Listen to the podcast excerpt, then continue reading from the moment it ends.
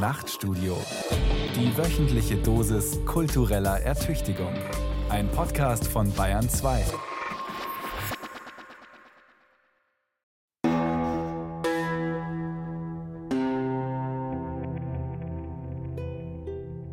Wen man wo treffen, wie man sich zu begrüßen, wo man arbeiten, wie man zu niesen und sich die Hände zu waschen hatte. Und später dann, wer mit welcher Impfung wo Zutritt hatte. In der Corona-Pandemie regelte die Politik höchstpersönliche Dinge. Regiert zu werden. Das wurde ein neues, seltsames Alltagsgefühl. Vaterstaat und seine Kinder. Wie passt dieses Gefühl dazu, sich als selbstbestimmtes Individuum zu verstehen? Und welche Art Staat wäre das eigentlich? Von der Grundidee her, dass man sagt, man hat irgendeine Form der Instanz, die von unten aus legitimiert wird, die dann über Entscheidungen debattiert, okay. Das ist natürlich was, was auch basisdemokratisch nach oben hin funktionieren könnte. Aber das ist ja nicht das, was unser Staat ist oder was Staaten derzeit sind. Und was Staaten derzeit sind, sind Gebilde, die von oben nach unten funktionieren. Immerhin sind sie aber doch vom Volk eingesetzt. Und das Volk bleibt auch dann der Souverän, wenn es die Macht delegiert. So wie ein König, wenn er schlafen geht, die Herrschaft auf Zeit einem anderen anvertraut, schrieb schon Thomas Hobbes 1642. Für die parlamentarische Demokratie kein schönes Bild. Das Volk als schlafender Souverän. Kurze Wachphasen, wenn ein Kreuzchen in der Wahlkabine zu machen ist, sonst aber selige Ruhe und zum Ausgleich ein bisschen Radau bei Twitter.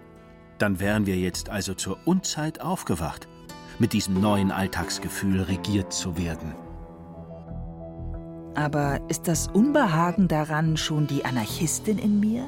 Oder sagen wir die Kryptoanarchistin? Der verschämte, verspätete Punk?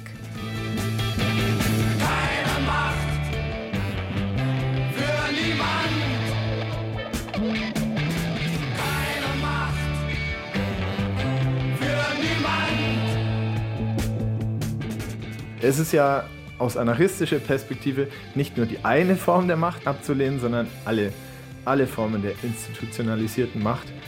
Von dem her ist es uns eigentlich egal, ob jetzt ein König abgeschafft wird oder ein Oligarch. Es ist im Grunde dasselbe. Also Kapitalismus ist nur eine Spielart der Hierarchie. Keine Macht für niemanden. Und was, wenn ich andererseits die Arbeitsteilung zwischen der Regierung und mir ganz vernünftig finde, im Großen und Ganzen? Inklusive der Demokratieerfahrung, mal der Mehrheitsmeinung zu sein und mal überstimmt zu werden. das nicht anzuerkennen, dass es letztendlich im Bereich des Politischen durchaus um Macht und um Durchsetzung geht, wäre eben eine Verdrängung und eine Verzerrung. Keine Macht für niemand, also unpolitisch? Auch wieder ein sanfter Tagtraum? Aber man wird doch noch träumen dürfen. Ich hab geträumt, der Winter wär vorbei. Du warst hier und wir waren frei. Und die Morgensonne schien. Wer will schon regiert werden? Vom prekären Charme der Anarchie. Von Beate Meyer-Frankenfeld.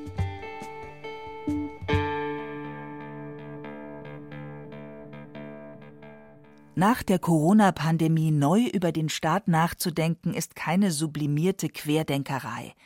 Es geht nicht nur um Diktaturfantasien, sondern um Demokratieversprechen. Welches Gemeinwesen wäre wirklich demokratisch? Eines, das ohne Staat auskommt, sagt der Anarchismus, ohne Herrschaft, ohne Hierarchien der Macht, selbstbestimmt organisiert von Gleichberechtigten in vielen kleinen Basiseinheiten, die wiederum gleichberechtigt zusammenarbeiten. Ein hohes Ideal. Doch lässt sich tatsächlich eine komplexe Gesellschaft mit widerstreitenden Interessen nach dem Prinzip freiwilliger Kooperation denken? Und selbst wenn, sollte Demokratie nicht eher die Feier des geordneten Konfliktes sein als unbedingter Wille zur Einigung? Kurz, was lehrt der alte Traum von herrschaftsfreien Verhältnissen über die Demokratie? Also eine Grundidee von Anarchismus ist eigentlich erstmal eine Radikalisierung der Aufklärungsidee. Ja, also zu sagen, wir haben uns jetzt die ganze Zeit ja, in der Geschichte versucht, von ungerechtfertigten Ansammlungen von Herrschaft freizumachen. Und wir haben jetzt zum Beispiel die Monarchie durch eine Demokratie ersetzt, weil wir eben der Meinung sind, die Monarchie ist eine ungerechtfertigte Ansammlung von Macht und von Herrschaft. Und die Demokratie ist aber eigentlich noch nicht das Ende dieser Geschichte, sondern man muss es noch weiterdenken, weil hier einfach nur ja, weiterhin dieselbe Form von Gewalt ausgeübt wird wie vorher, nur durch ein anderes Subjekt. Der Unterschied? In der Demokratie sind wir alle dieses Subjekt. Die Staatsgewalt geht vom Volke aus, ergo herrschen wir über uns selbst. Da ist dann das Problem mit dem Staat, dass der Staat für sich beansprucht, die Gemeinschaft zu repräsentieren und dadurch andere Formen von Kollektivität oder Gemeinschaftlichkeit unterdrückt und ausschließt. Sagt Daniel Leuk, Philosoph und Politiktheoretiker. Der Staat. Er ist für jede Herrschaftskritik das große, problematische Wesen. Ausgestattet mit der Lizenz, Vorschriften zu machen und sie auch durchzusetzen. Mit Zwangsmitteln wie Justiz und Polizei, die nur ihm zukommen. Der Anarchismus hat diesen Anspruch historisch in zwei Spielarten attackiert. Jeweils im Namen der Freiheit, aber mit zwei ganz unterschiedlichen Freiheitsbegriffen. Individualistisch und kollektivistisch.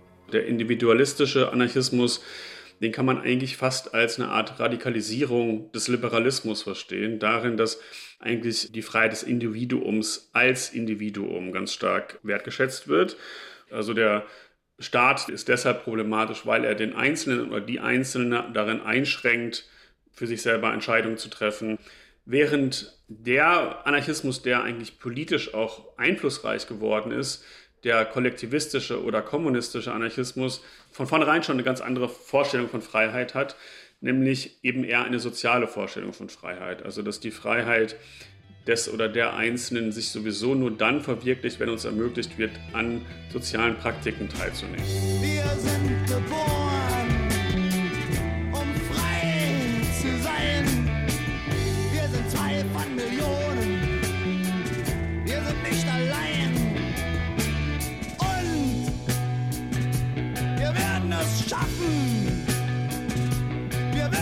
es schaffen.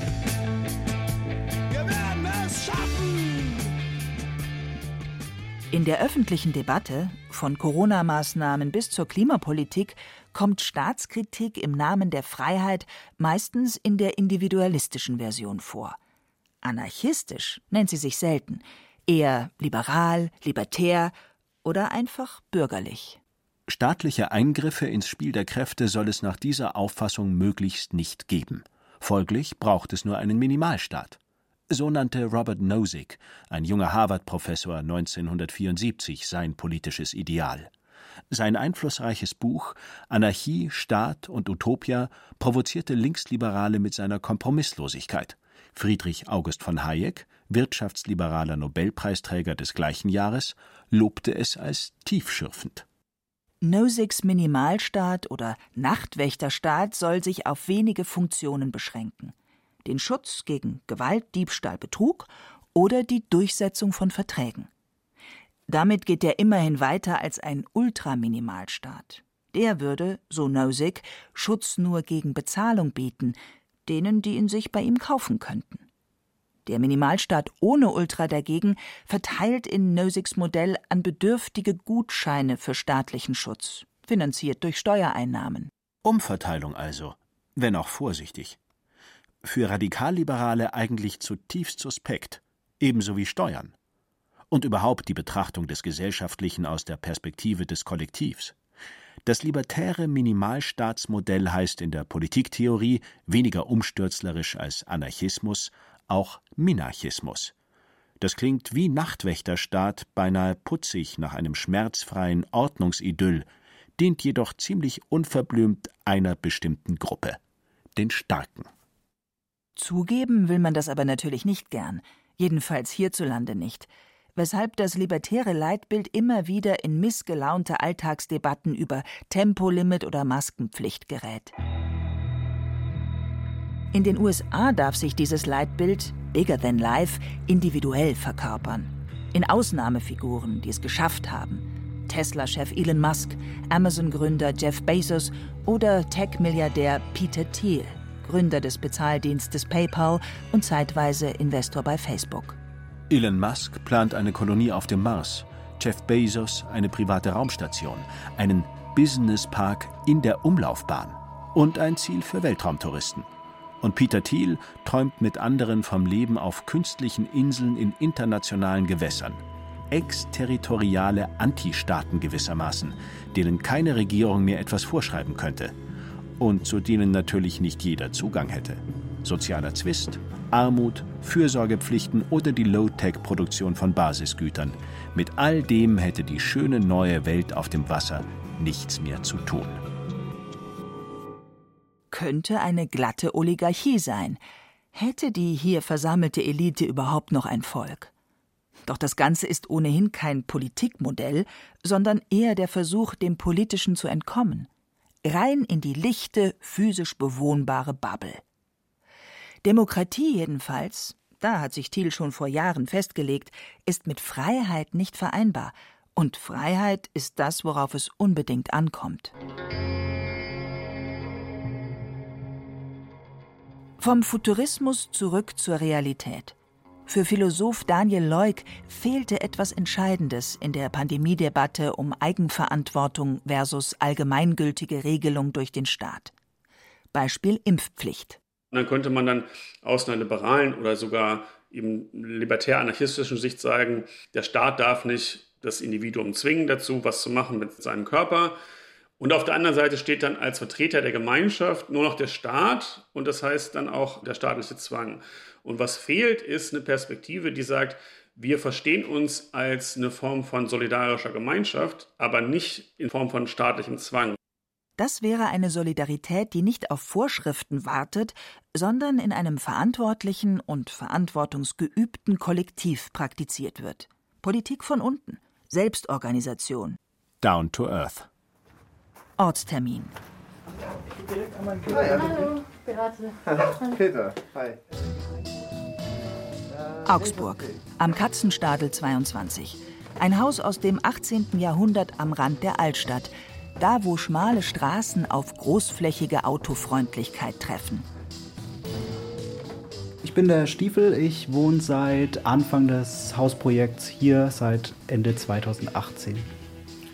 Ich bin Peter, ich wohne hier auch seit 2018, seit wir als Gruppe hier eingezogen sind und bin seit 2015 in unserer Gruppe aktiv. Also quasi Gründungsmitglied. Eins von fünf. Zwölf Menschen, ein paar Hunde, zwei Katzen. Das sind Charlie und Koschka. Ein Hausprojekt mit dem Ziel, das Wohnen hierarchiefrei zu organisieren. Mitglied im Mietshäuser-Syndikat, einem Anfang der 1990er Jahre in Freiburg gegründeten Verbund. Inzwischen gehören fast 200 Projekte in ganz Deutschland zum Syndikat. Das Ziel? Häuser der Spekulation entziehen. Eine der Slogans des Syndikats oder vieler Projekte ist ja die Häuser denen, die drin wohnen. Das ist ja so das Grundkonzept dahinter. Und das würde natürlich einiges verändern, wenn jetzt langfristig gedacht in der Stadt ein großer Anteil der Häuser wirklich im Besitz der Menschen wären, die aktuell dort wohnen und dann jeweils wieder übergehen an die Menschen, die dann wiederum irgendwann einziehen. Dann würde jedes Haus wirklich basisdemokratisch selbstverwaltet sein. Und wie viel das Haus dann irgendwann mal auf dem Markt wert ist, ist nicht relevant. Man kann sagen, es ist die Gegenbewegung zur Privatisierung. Also aus Grundbedürfnis ist durch Privatisierung und Neoliberalisierung Ware geworden und wir machen aus der Ware wieder das Grundbedürfnis eben. Das Haus wird großenteils über Privatkredite finanziert. Es gehört einer GmbH. Die hat zwei Gesellschafterinnen. Den Hausverein, in dem nur Mitglied ist, wer aktuell im Haus wohnt, und das Mietshäuser-Syndikat. Das hat ein Vetorecht in Bezug auf einen möglichen Verkauf. Bedeutet, sollten in 40 Jahren da mal ganz andere Leute wohnen und sich denken, hey, das Haus ist jetzt Millionen wert, lass verkaufen und aufteilen und alle reich sein, dann wird das Mietshäuser-Syndikat sagen, so war es nicht gedacht, läuft nicht, die erste Nutzerinnen-Generation hatte das anders konzipiert und so bleibt es auch. Das heißt, was wir hier aufgebaut haben, das ist quasi für die Ewigkeit gemacht. Die Häuser denen, die drin wohnen. Im spanischen Bürgerkrieg hieß das unter den Revolutionären das Land den Bauern, die es bearbeiten. Wem gehört die Stadt? Wem gehört der Boden? Und warum eigentlich? Wem gehören Produktionsmittel, Daten, Plattformen, Algorithmen, Impfstoffpatente, Kraftwerke, Gasreserven, Wasser, Bodenschätze? Wer Herrschaftsverhältnisse auf den Prüfstand stellen will, kommt um die heikle Frage des Eigentums nicht herum. Philosoph Daniel Leuk. Wichtig bei den anarchistischen Verständnissen von Demokratie ist, dass sie immer auch die Wirtschaft mit einbeziehen. Das ist der entscheidende Unterschied jetzt zu bürgerlichen parlamentarischen Demokratiemodellen, wo ja eigentlich ein ganz großer Bereich des Lebens der demokratischen Kontrolle entzogen ist ist eben die anarchistische Idee so, dass wirklich auch die materiellen Grundlagen des Zusammenlebens demokratisch gestaltet werden sollen. Doch die Leute im Rauchhaus riefen, ihr kriegt uns hier nicht raus.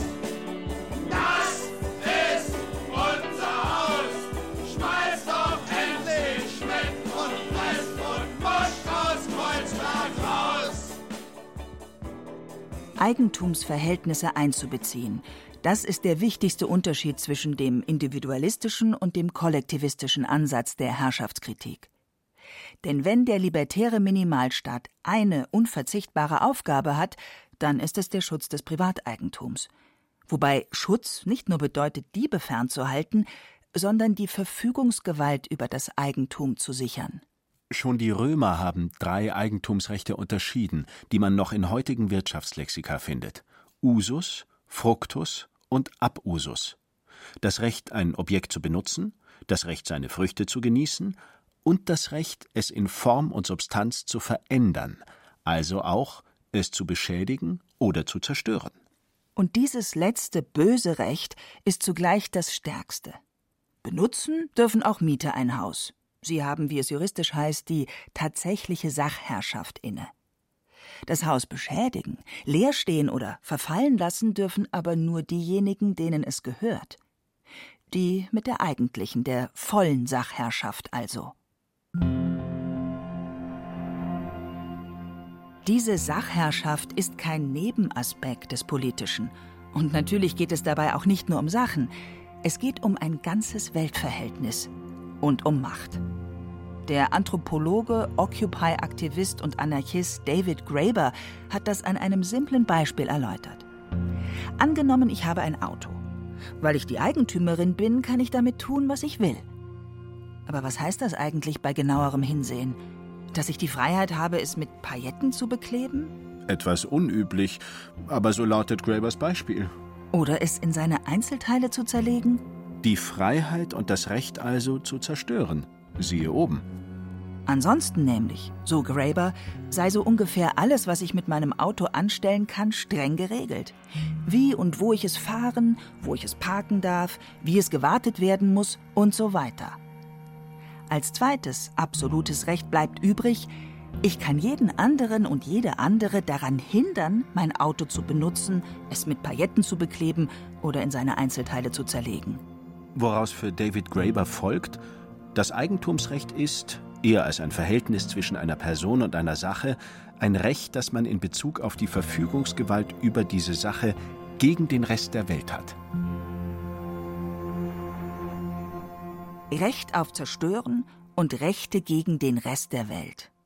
Diese Beschreibung des zivilisierten Instituts Privateigentum klingt beinahe nach Naturzustand, auch eine Art Krieg aller gegen alle und sie macht auf ökologische und soziale Nebenwirkungen aufmerksam. Zerstören ist, groß und global gedacht, ein verhängnisvolles Recht. Und zugleich ein Herrschaftsprinzip, an dem wir alle teilhaben. Mal sitzen wir am längeren Hebel, kaufen Flüge, Paketbotendienste, Autos oder Fast Fashion, weil wir es können. Mal müssen wir uns arrangieren, weil andere buchstäblich mehr in der Hand haben. Hausbesitzerinnen zum Beispiel oder Netzplattformenbetreiber. Kritik an dieser Art Herrschaft ist also ziemlich verzwickt. Sie hat keinen Adressaten wie den Staat und viel mit Selbstkritik zu tun. Wieder global gedacht, käme der Aufstand gegen die absolute Sachherrschaft als Weltrevolution, dann wären wir im globalen Norden eher die in den Palästen als die auf den Barrikaden.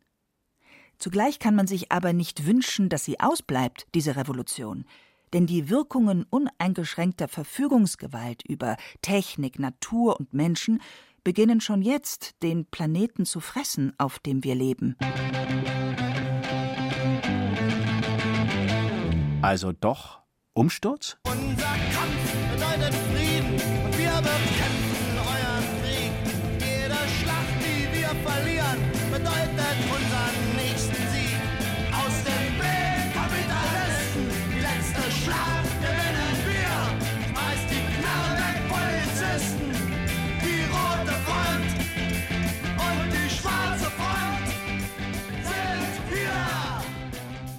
Anarchismus sagt nicht, es soll keine Regelungen geben. Ja, Anarchismus heißt, wir finden gemeinsame Regelungen, die für uns alle, die davon eben betroffen sind, von einem gewissen Punkt, für uns alle gelten. Und diese Regelungen debattieren wir gemeinsam, die werden immer wieder überdacht und immer wieder neu formuliert und gemeinsam abgestimmt. Das ist Anarchismus. Sagt Stiefel in der Küche des Augsburger Hausprojekts. Es ist ein altes Vorurteil, Anarchismus setze auf Chaos oder Gewalt. Das Anarchiezeichen, ein großes A im Kreis, soll sogar das Gegenteil behaupten.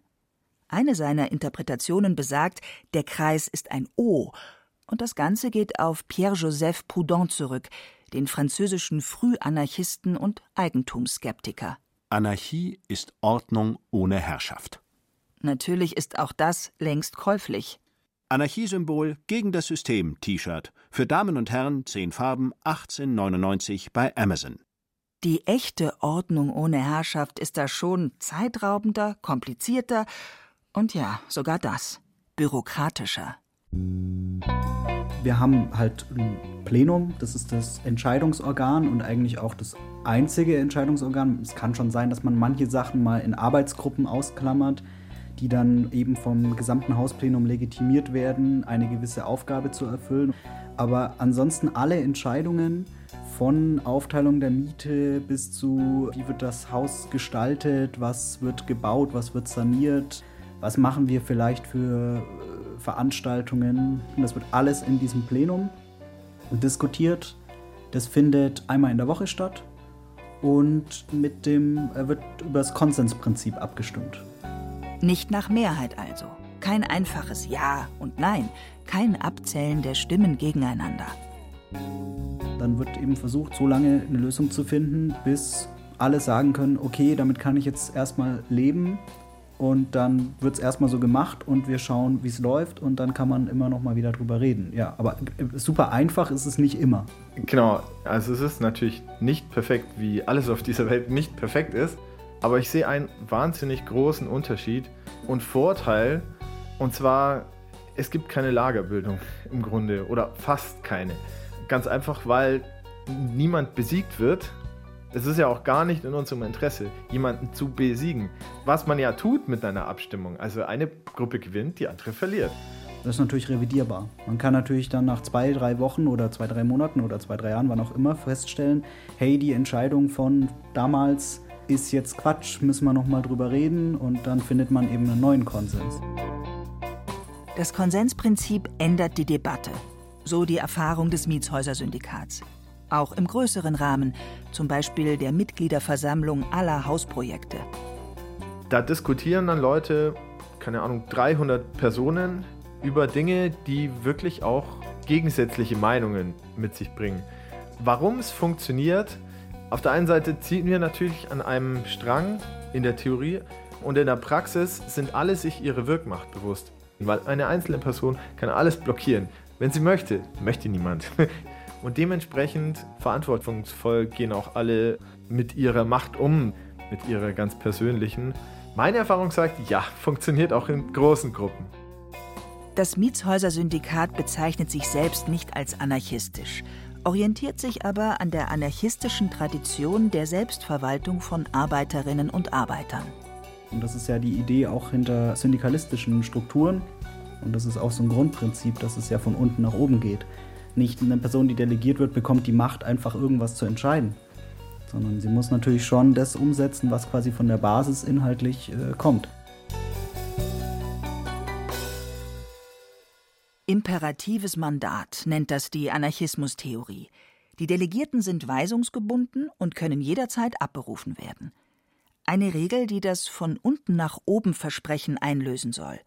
Bottom-up als Partizipation vom einzelnen Projekt auf der nächsthöheren Ebene. Nach diesem Prinzip ist ein Rätesystem aufgebaut. In München wurde es 1919 für vier kurze Wochen bis zum gewaltsamen Ende revolutionäre Wirklichkeit. Und noch immer hat die Räteidee ihren Glanz, wenn es um alternative Demokratiemodelle geht. Das Volk als Souverän geht hier eben nicht schlafen, sondern bestimmt kontinuierlich mit.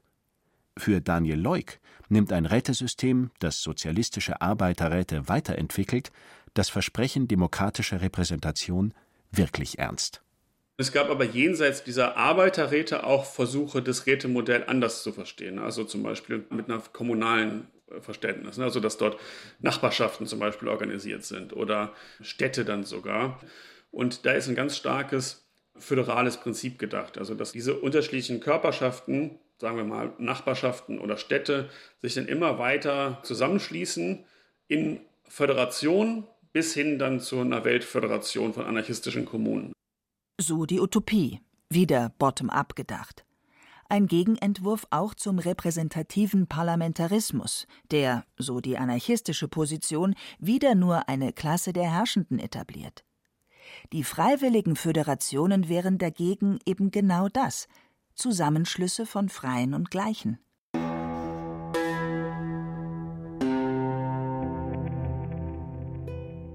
Aber ist der Mensch dafür wirklich gemacht? Kooperativ, stets verhandlungsbereit, lösungsorientiert? Ist er ohne Regierung nicht eher der von Thomas Hobbes beschriebene Typ des Menschen Wolf? Oder mindestens ein unverbesserliches Konkurrenztier, stets auf den eigenen Vorteil lauernd? Das jedenfalls ist der anthropologische Einwand gegen den anarchistischen Optimismus der Kooperation. Der Anthropologe und Anarchist David Graeber antwortete darauf mit Gegenbeispielen. Die friedenssichernde Föderation der Irokesenliga etwa jungsteinzeitliche Megastätten in der heutigen Ukraine, für die archäologische Funde auf eine egalitäre Organisation hindeuten, oder frühe Demokratien mit Volksräten in Mesopotamien. Graeber starb 2020 mit 59 Jahren. Drei Wochen zuvor hatte er zusammen mit dem Archäologen David Wengrow nach mehr als zehn Jahren Arbeit ein umfangreiches Buch beendet. Im Januar 2022 erschien es auf Deutsch. Der unbescheidene Titel Anfänge. Eine neue Geschichte der Menschheit.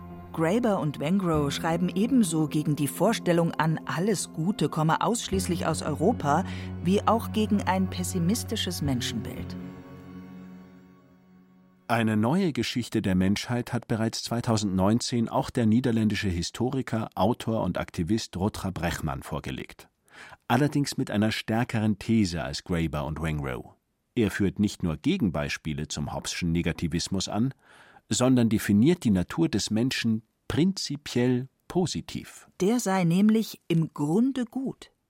Der Mensch sei diejenige Spezies, die sich durch Freundlichkeit und Kooperation auszeichne, so Brechmann. Es gebe Hinweise aus der Biologie darauf, dass gerade die freundlichsten am meisten Nachkommen zeugten. Survival of the friendliest.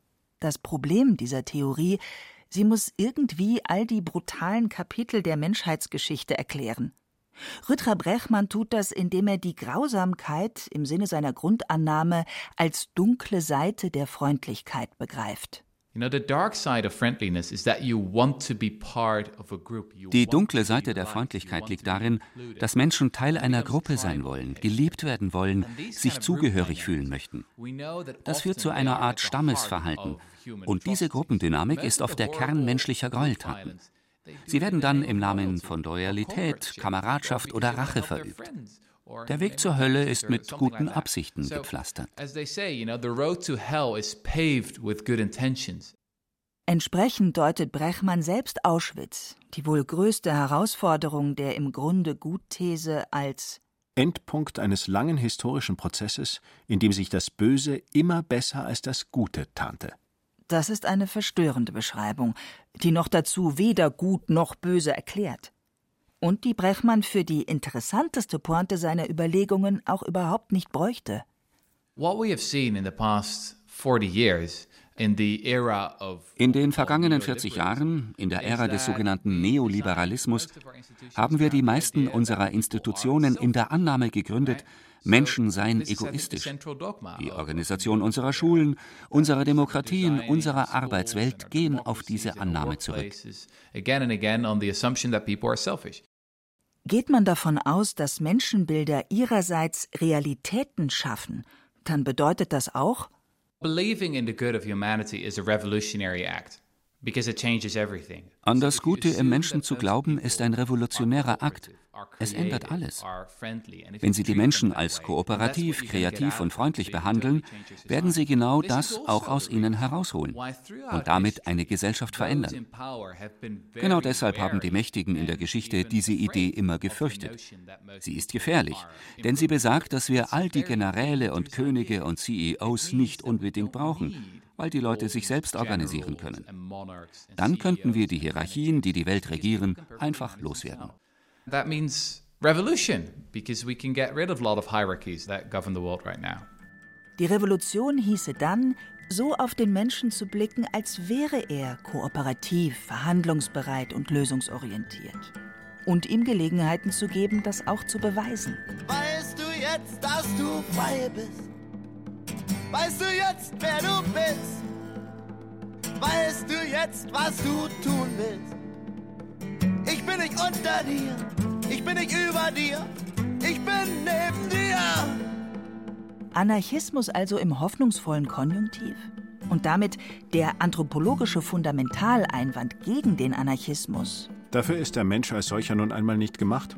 Halbwegs abgeschmettert? Möglich.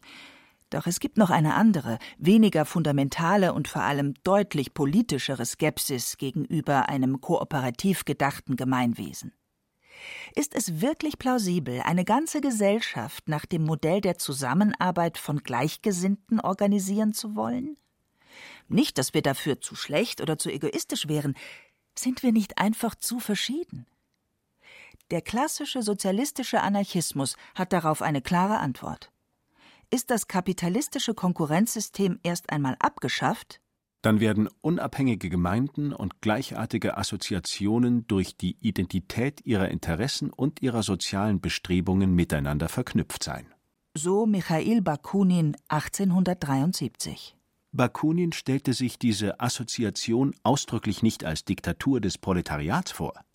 Mit dem Marxismus lag er deshalb im Streit Marx drängte ihn und seine Fraktion der Antiautoritären aus der ersten Internationalen heraus. Aber hat die Annahme sich fast automatisch einstellender identischer Interessen nicht auch etwas Autoritäres? Eine trotzige Harmoniefantasie im Kern des Anarchismus? Die meisten haben schon die gleichen Interessen oder ähnliche Interessen, das würde ich schon sagen. Also alle Menschen haben ein Interesse daran zu wohnen beispielsweise. Alle Menschen haben ein Interesse daran, Nahrung zu haben. Im Grunde haben auch alle Menschen ein Interesse daran, Mobilität zu haben. Und irgendwie weitergedacht dann auch ein Interesse am Klimaschutz. Das heißt, im Grunde große politische Themen fußen auf Interessen von sehr vielen Teilen der Menschen. Sagt Stiefel vom Mietshäuser Syndikat. Und Peter? Natürlich werden unterschiedliche Interessen bleiben, die auch aufeinandertreffen.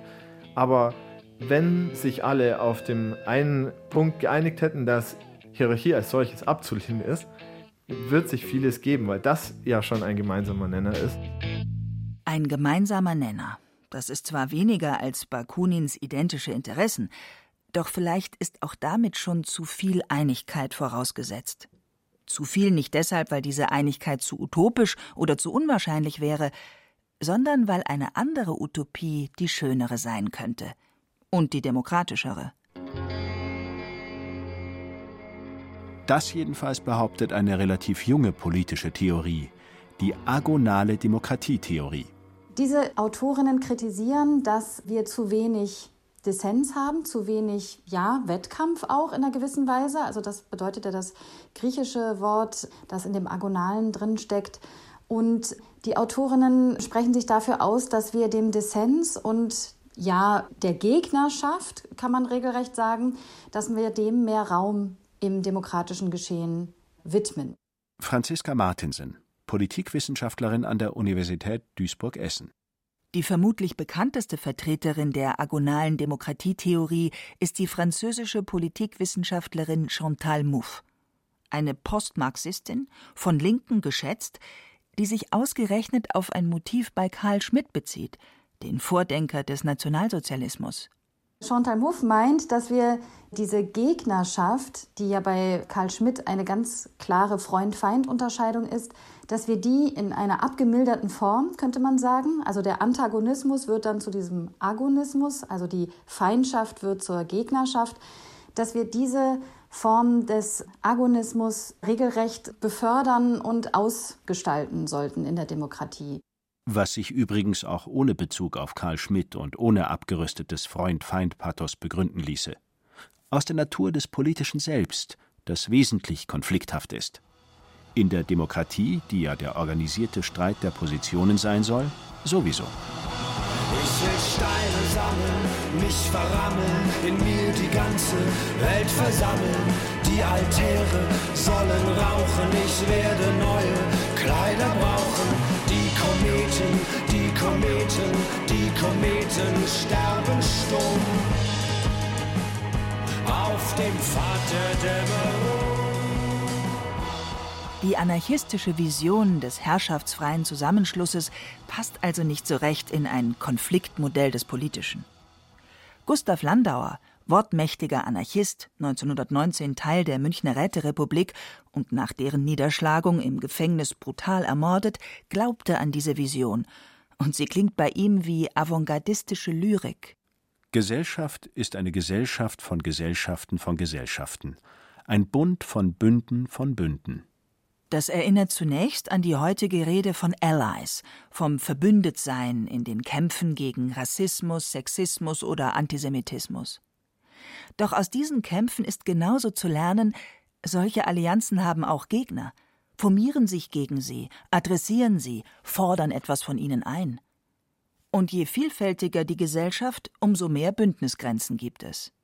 Nicht mehr nur den einen Hauptwiderspruch Kapital und Arbeit oder vielleicht auch Regieren und regiert werden, sondern viele verschiedene, verschieden gewichtige, aber gleichermaßen politische Konfliktlinien. Lohnarbeit und Kapital, Bürokratie von oben herab und Kooperation bottom-up, migrantische Identitäten, postmigrantische und Identitäten mit Leitkultureifer, Feminismus, Rückzugsgefechte des Patriarchats, Transrechtsdiskurse, Religion, Rationalität, Esoterik, Wissenschaft, Fridays for Future, den ADAC, die Klassenfrage und die Klassenfragenverweigerung, Kulturkampf und Kulturkampfverweigerung. Wir sind das Volk und Nein seid ihr nicht.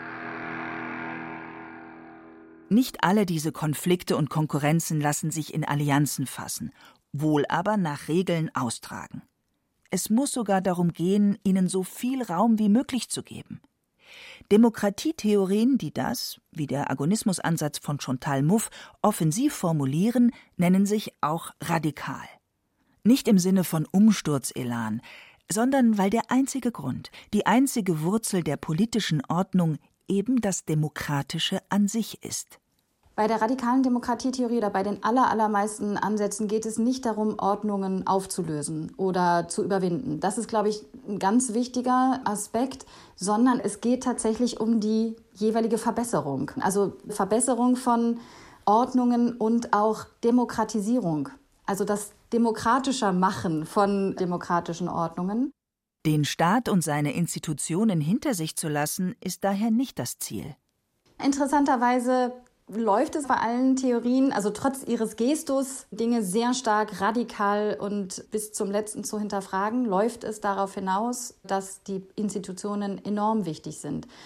Aber das ergibt ja auch durchaus Sinn, insofern als ja tatsächlich die Frage ist, wie sollen überhaupt auch die Konflikte und die unterschiedlichen Positionierungen deutlich werden, wenn es dafür nicht den entsprechenden Rahmen gibt. Also sowas wie zum Beispiel die Verfassung, dass irgendwie klar ist, ich positioniere mich zu Aspekten dagegen oder dafür, dann brauche ich ja den Referenzpunkt, um das auch deutlich zu machen. Auch mit Parteien oder dem repräsentativen Parlamentarismus hat die radikale Demokratietheorie kein grundsätzliches Problem. Wohl aber damit, wie Parlamente noch immer zusammengesetzt sind. Sehr weiß, eher männlich, einigermaßen elitär. Gerade die Institution zwingt dazu, diesen Konflikt anzugehen. Die Institution schafft ein gemeinsames und umstrittenes Terrain, das keine der Parteien einfach verlassen kann und zu dem möglichst viele Zugang haben müssen. Insofern ist das Parlament eine Art Gegenbild zum exterritorialen Inselstaat des Peter Thiel, die pure, organisierte politische Konfrontation mit den anderen. Und der Konflikt ist auch dem Modus der Entscheidung noch anzusehen. Sie fällt nicht im Konsens, sondern als Mehrheitsbeschluss. Für den Moment gibt es also Gewinner und Verlierer, solche, die sich durchsetzen und Unterlegene. Trotzdem braucht auch das Modell der radikalen Demokratie eine versteckte Harmonieannahme, um nicht auseinanderzufliegen. Wie vermutlich jede Politiktheorie, sagt Franziska Martinsen. Wahrscheinlich gibt es überall so eine kleine Kitschecke, denn der Konsens ist immer nur als Hintergrund für die agonalen Demokratietheorien natürlich auch wichtig. Ja? Also da gibt es immer die Ansicht, dass zum Beispiel über die Sinnhaftigkeit von Institutionen auch eine Art Grundkonsens besteht. Ebenso wie darüber, dass Diskriminierung, Volksverhetzung oder Fake News nicht Ausdruck eines weltanschaulichen Pluralismus sind.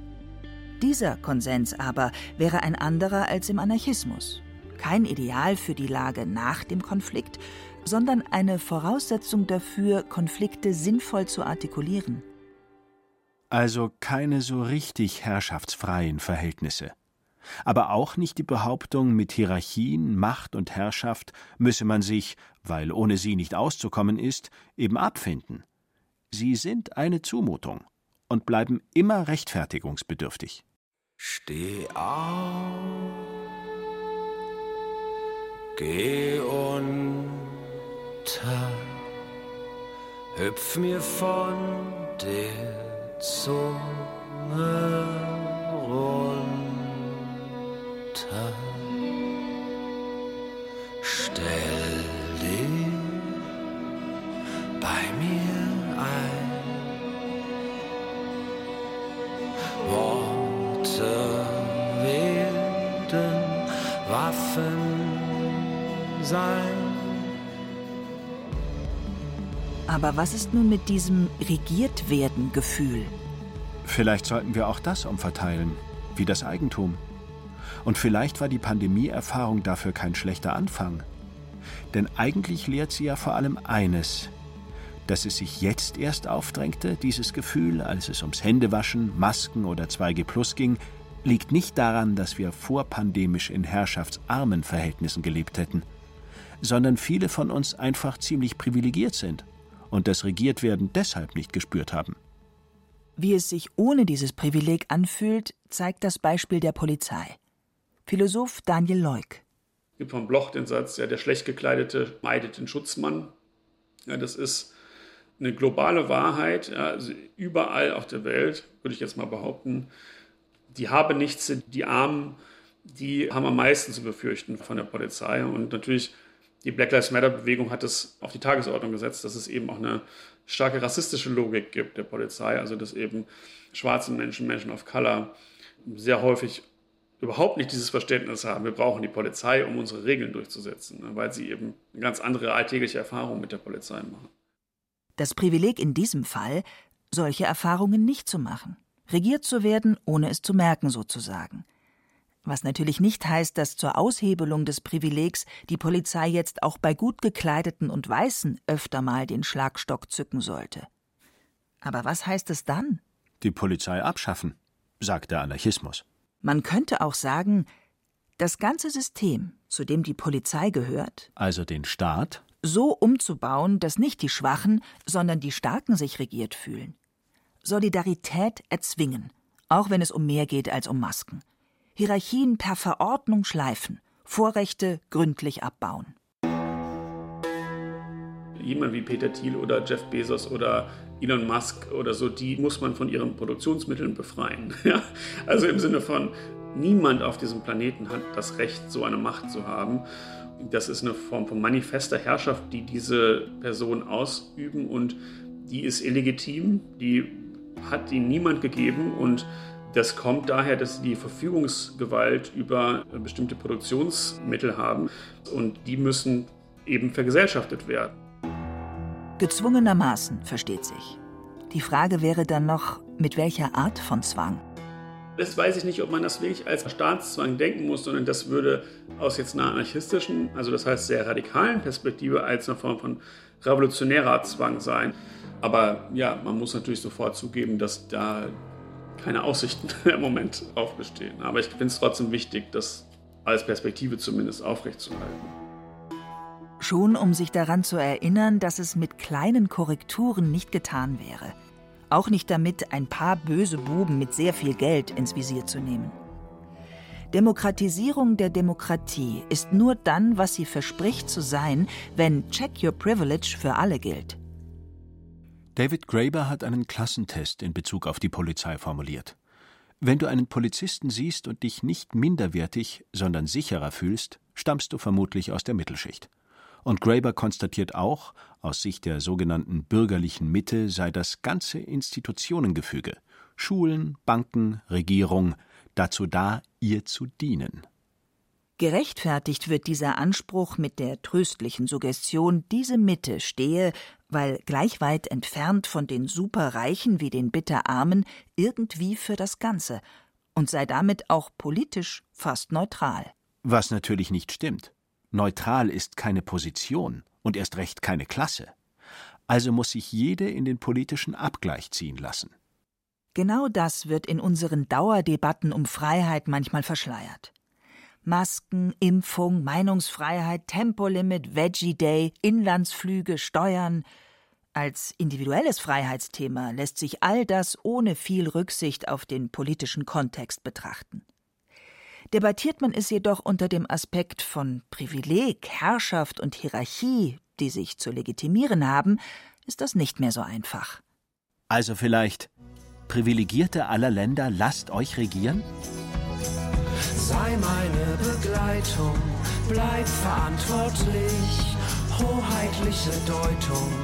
Delegiere mich, nimm in deine starke Hand, was auf dich übergeht. Sei mein Kommandant der Passivität. Ein frommer Wunsch, sagen Anarchistinnen, und es stimmt ja. Andererseits, vielleicht ist die Gelegenheit günstig denn der Druck steigt. Wenn die Pandemie besiegt ist, haben wir schließlich noch den Planeten zu retten. Das wird ohne Eingriffe der Politik nicht gehen. Wir haben auch nicht alle eine Rakete, die uns zum Mars bringt. Das geteilte Territorium ist hier. Und es ist umkämpft. Selbst wenn man den Staat nicht abschaffen will, ist für diesen Kampf etwas vom Anarchismus zu lernen. Erstmal grundsätzlich. Herrschaftsverhältnisse sind nie einfach hinzunehmen.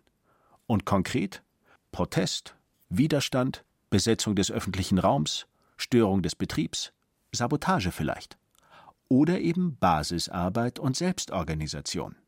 Auch die Umkodierung sozialer Normen und Normalitäten von Gender bis Race stellt empfindliche Machtfragen.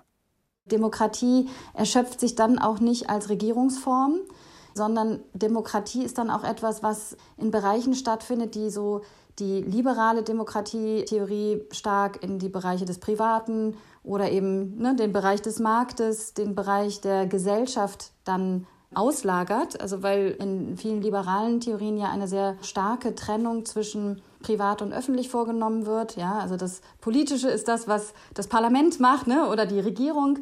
Und was die radikale Demokratietheorie schon sehr deutlich macht, ist, wenn wir das wirklich, also in diesem originären Sinne verstehen, dann muss Demokratie auch von viel mehr Menschen gestaltet werden. Sagt Franziska Martinsen. Und hier ist sich die radikale Demokratietheorie mit dem Anarchismus ganz einig. Der versteht sich auch als Praxis, nicht als reine Utopie. Eine Art vorausweisende, die große Zukunft vorwegnehmende Praxis. Die Menschen wüssten nicht, was das sei. Freudiges, schönes Leben, schrieb Gustav Landauer. Wir müssen es ihnen zeigen. Landauers Maxime alternative Gemeinschaften. Der Anarchist eher früher Hippie als Protopunk. Für Landauer war der Staat kein Ding, das man zertrümmern könne, sondern Staat ist eine Beziehung zwischen den Menschen, ist eine Art, wie die Menschen sich zueinander verhalten. Und man zerstört ihn, indem man andere Beziehungen eingeht, indem man sich anders zueinander verhält.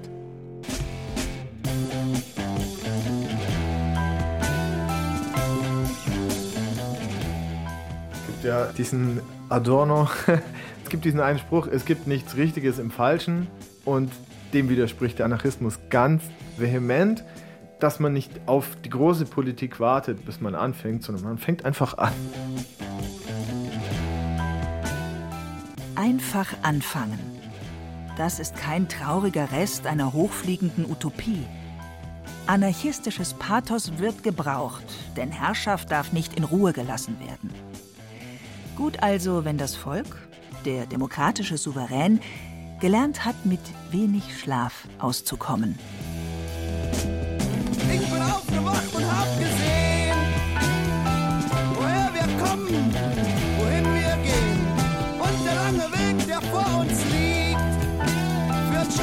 Schritt ins Paradies.